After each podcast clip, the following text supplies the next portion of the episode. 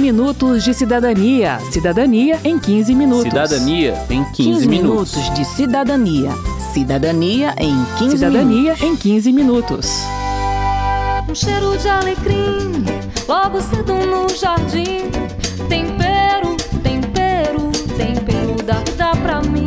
Sabe aquela tabela de nutrientes que a gente encontra nas embalagens de alimentos? Você consegue mesmo entender as informações que estão ali? Você consegue tomar decisões com base nelas? Bem, com certeza, essas tabelas trazem informações relevantes, mas eu não perco tempo com elas não. Eu vou direto à lista de ingredientes. Eu também passei por isso depois que conheci o Guia Alimentar para a População Brasileira, um documento publicado pelo Ministério da Saúde em 2014 e que é tema do 15 Minutos de Cidadania de hoje. Eu sou Verônica Lima. E eu sou Márcio Aquilissardi. O Guia Alimentar do Ministério da Saúde organiza os alimentos em quatro grupos conforme o grau de processamento industrial. Numa ponta estão os alimentos frescos, chamados de in natura, como arroz, feijão, carnes, frutas, verduras. Na outra ponta estão os ultraprocessados, como biscoitos recheados, salgadinhos e refrigerantes. No meio temos os processados e os ingredientes culinários. Vamos com cada grupo. O primeiro é o dos alimentos in natura ou minimamente processados. São produtos com nenhuma ou pouquíssima intervenção industrial. Não tem adição de substâncias, apenas seleção, moagem e embalagem dos alimentos colhidos na natureza. Estamos falando de frutas, verduras, legumes, ovos, arroz, feijão, carnes, leites e as farinhas como fubá, tapioca e polvilho. Eles devem ser a base da nossa alimentação. É o grupo mais importante. Os outros vão complementar ou temperar a refeição. O grupo dos ingredientes culinários, que é composto por óleos, gorduras, sal, açúcar e outros temperos, se usados com moderação, agregam sabor e favorecem o consumo dos alimentos in natura.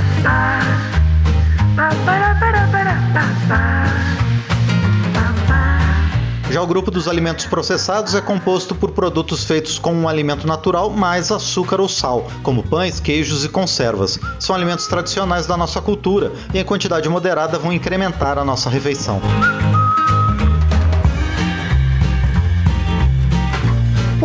Guia destaca o grupo dos alimentos ultraprocessados, que são aqueles que passam por várias etapas de fabricação, com a adição de muitos ingredientes naturais e sintéticos. Em geral, eles têm poucos alimentos inteiros na sua formulação. São refrigerantes, biscoitos recheados, refeições prontas, macarrão instantâneo, entre muitos outros. Esses devem ser evitados.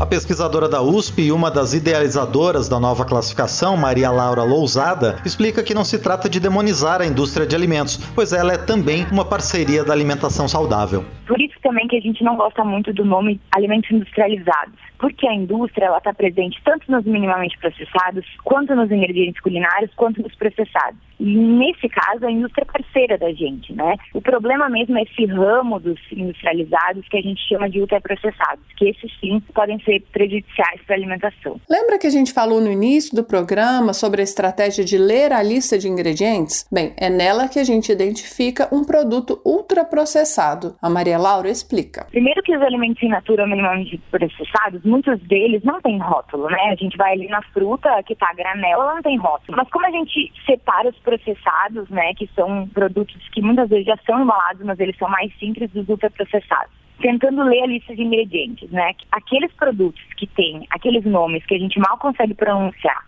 ou que a gente nunca vai usar numa preparação culinária, como caseína, proteína de sódio modificada, açúcar invertido, uh, amido modificado e todos aqueles aditivos que às vezes até os nomes são parecidos com números, isso são indicativos certeiros de que é um alimento ultraprocessado. A quantidade de ingredientes também é uma informação relevante, completa a Maria Laura. Geralmente uma conserva tem uma fruta e uma salmoura. O queijo é feito de leite, sal e fermento. O pão é farinha, sal e água. Então, se a lista de ingredientes é muito grande, já podemos imaginar que aquele produto talvez seja um ultraprocessado.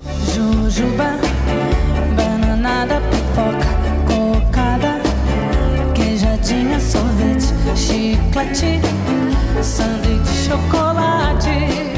problema, Márcia, é que os alimentos ultraprocessados costumam ser muito gostosos, com aroma, cores e sabor bastante acentuados. Nem me fala, viu, Verônica?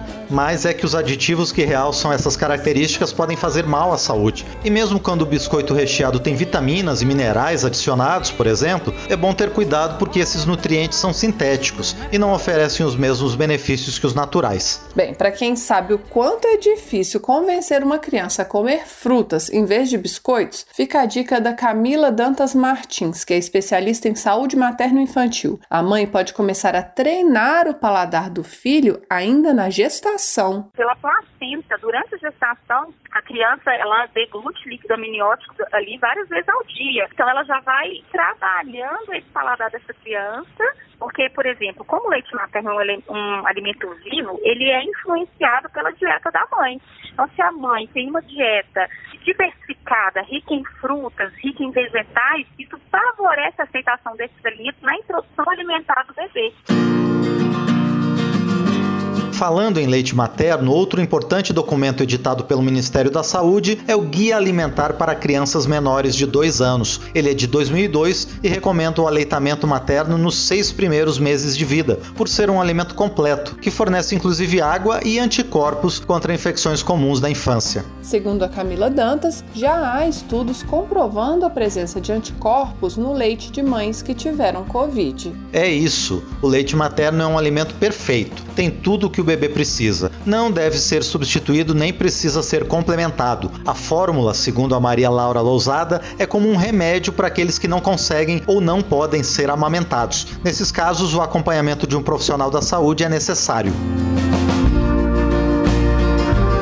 Bem, mas ainda há muitos mitos também que atrapalham a amamentação exclusiva, como conta a Camila Dantas. Existe uma crença real de que o leite é fraco, o leite não sustenta o bebê, de que a mama vai cair. Essa questão da mama cair, essa questão estética, ela é muito forte, inclusive entre as mães adolescentes. E nós temos trabalhado isso durante o período gestacional, né? Desmistificando todos esses mitos. É, muitas vezes a puérpera está ali do lado da mãe e a mãe também não amamentou. Então ela fala assim, ah, esse menino está fraco, esse leite não está sustentando. O que a, a avó da criança fala para aquela mãe naquele momento tem um peso muito grande. Camila explica que desde a gestação é preciso preparar e informar toda a família sobre a importância da amamentação, pois a rede de apoio é fundamental para que o processo seja bem sucedido. Fórmula é leite de vaca.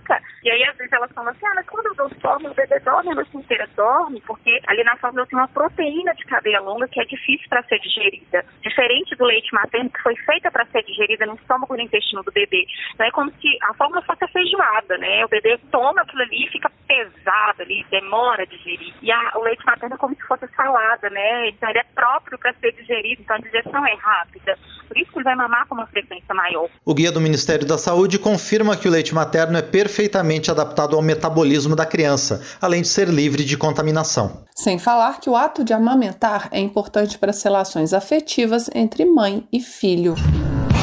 Hello,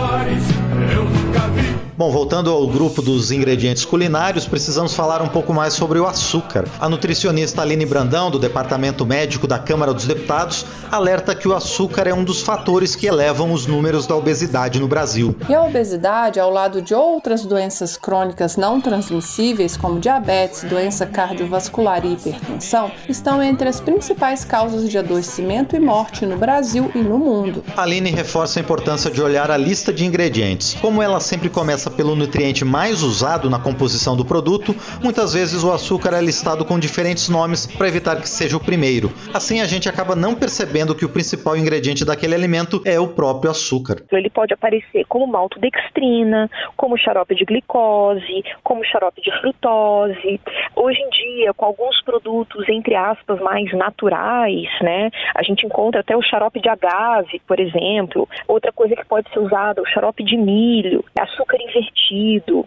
Então, todos esses termos, na verdade, se referem ao açúcar adicionado. Mais um alerta: o açúcar pode estar presente até em pratos salgados, como lasanhas e pizzas congeladas. Não se iluda também com alimentos adoçados com suco de fruta. Segundo Aline Brandão, na forma líquida, o açúcar da fruta também tem consequências para a saúde. Quando o açúcar ele é consumido de uma forma líquida, por meio de líquidos, é bastante complicado tanto dele ser metabolizado pelo nosso corpo e também ele não consegue promover saciedade. Ou seja, quando eu consumo as bebidas açucaradas, eu tendo a ingerir aquelas calorias e o meu corpo ele não consegue compensar, fazendo com que eu consuma menos alimentos sólidos, né? Ele não consegue ajustar ali a minha saciedade. E aí com isso acaba contribuindo para o ganho de peso.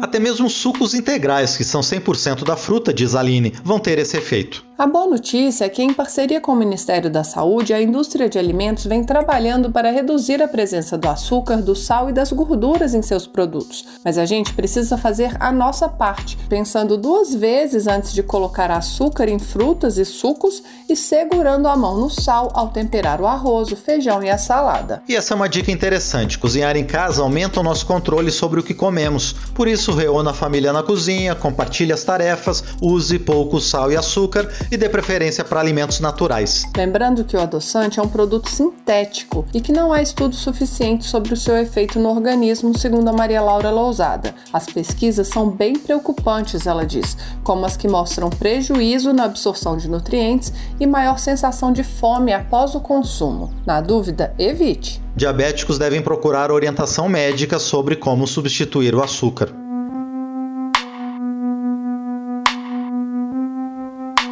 Bem, o resumo da ópera é o seguinte: prefira alimentos naturais e variados. Cozinhe em casa se possível. Evite alimentos com muitos ingredientes adicionados. Tudo isso é muito importante, pois mesmo quando o Brasil conseguiu sair do mapa da fome das Nações Unidas, ou seja, quando conseguimos reduzir o número de brasileiros sem acesso a alimentos, nós continuamos com problemas de má nutrição. Quem afirma é o deputado Padre João, do PT de Minas Gerais, que coordena a Frente Parlamentar em Defesa da Segurança Alimentar e Nutricional. Segundo ele, até mesmo na nas classes médias e altas, a má nutrição aparece em função da escolha inadequada de alimentos. A gente estava passando para outro debate, que era o debate da má alimentação. Considerando que todos tinham acesso à comida, às refeições, o debate que a gente estava iniciando era a má alimentação. Existe a desnutrição na classe média, na classe alta também, por causa da má alimentação, e que aí leva à obesidade e que leva então a série de doenças também.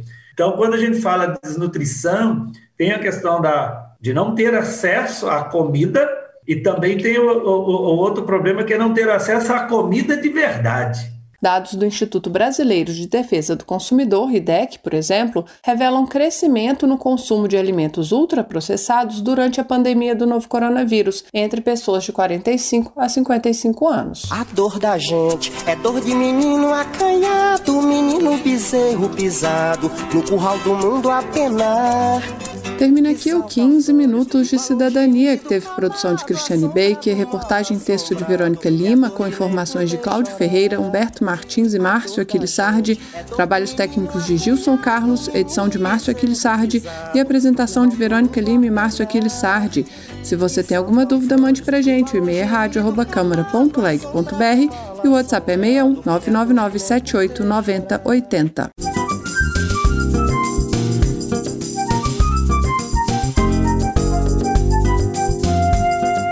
15 Minutos de Cidadania é produzido pela Rádio Câmara e transmitido pelas parceiras em todo o Brasil, como a Rádio Sonho da cidade de São Paulo. Você pode conferir todas as edições do programa no site radio.câmara.leg.br e no seu agregador de podcast preferido. Boa semana e até o próximo programa. 15 minutos de cidadania. Cidadania em 15 minutos. Cidadania em 15, 15 minutos. minutos de cidadania. Cidadania em 15 Cidadania minutos. em 15 minutos.